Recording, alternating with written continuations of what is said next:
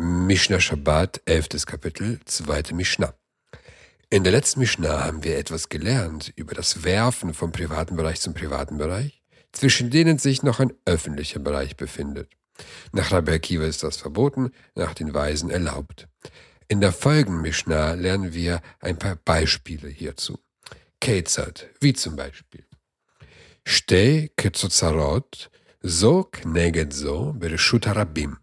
Wenn zwei Balkone auf öffentlichem Bereich einander gegenüber hervorragen. Hier geht es um zwei Balkone, die gegenüberstehen und unter ihnen verläuft eine Straße. Die Balkone gelten als privates Gebiet und die Straße als öffentliches Gebiet.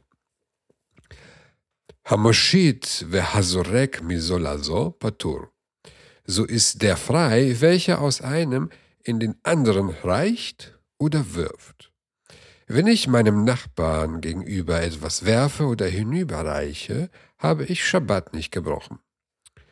Stehen bidiate achatayu sind beide in einer Reihe, sind die beiden Balkone nicht gegenüber, sondern in einer Reihe, also auf einer Straßenseite oder Teil eines Gebäudes und zwischen ihnen verläuft ein öffentliches Gebiet. Hamoshit Hayav. So ist der, äh, der etwas hinüberreicht, schuldig. Vehazorek Patur.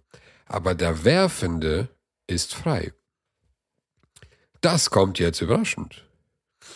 Wer etwas vom Balkon zum Balkon wirft, ist frei. Wer aber etwas hinüberreicht, muss ein Opfer bringen, obwohl er etwas vom privaten zum privaten Bereich hinüberreicht, was kein Problem war, als die Balkone gegenüberständen. Aber jetzt stehen sie auf einer Seite der Straße und hier ist das Hinüberreichen ein Problem? Die Mishnah erklärt den Grund. Avodat leviim. Denn so denn das war der Dienst der Leviten.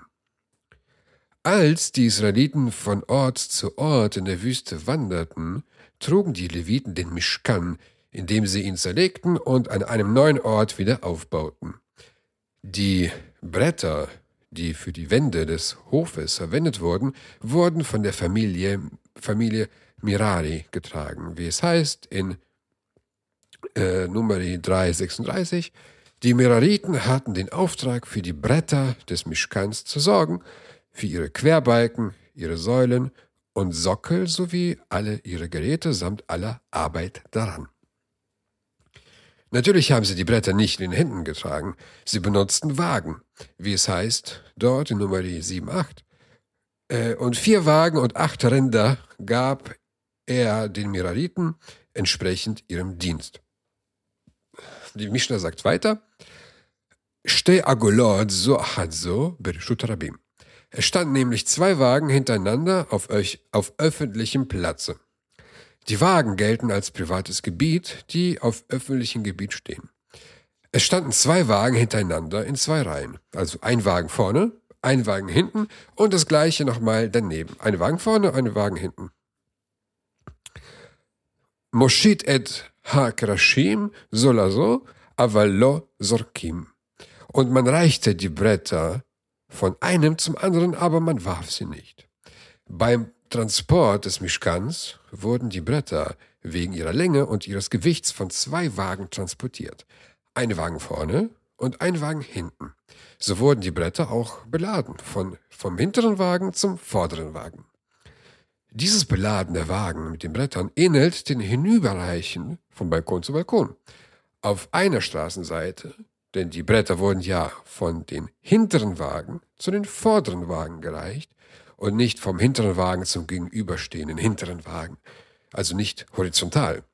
Weil es diesem Transport ähnlich ist, ist es auch verboten, von Balkon zu Balkon auf einer Straße Sachen hinüberzureichen. Aber es ist erlaubt, vom Balkon zu Balkon auf einer Straßenseite Sachen hinüberzuwerfen.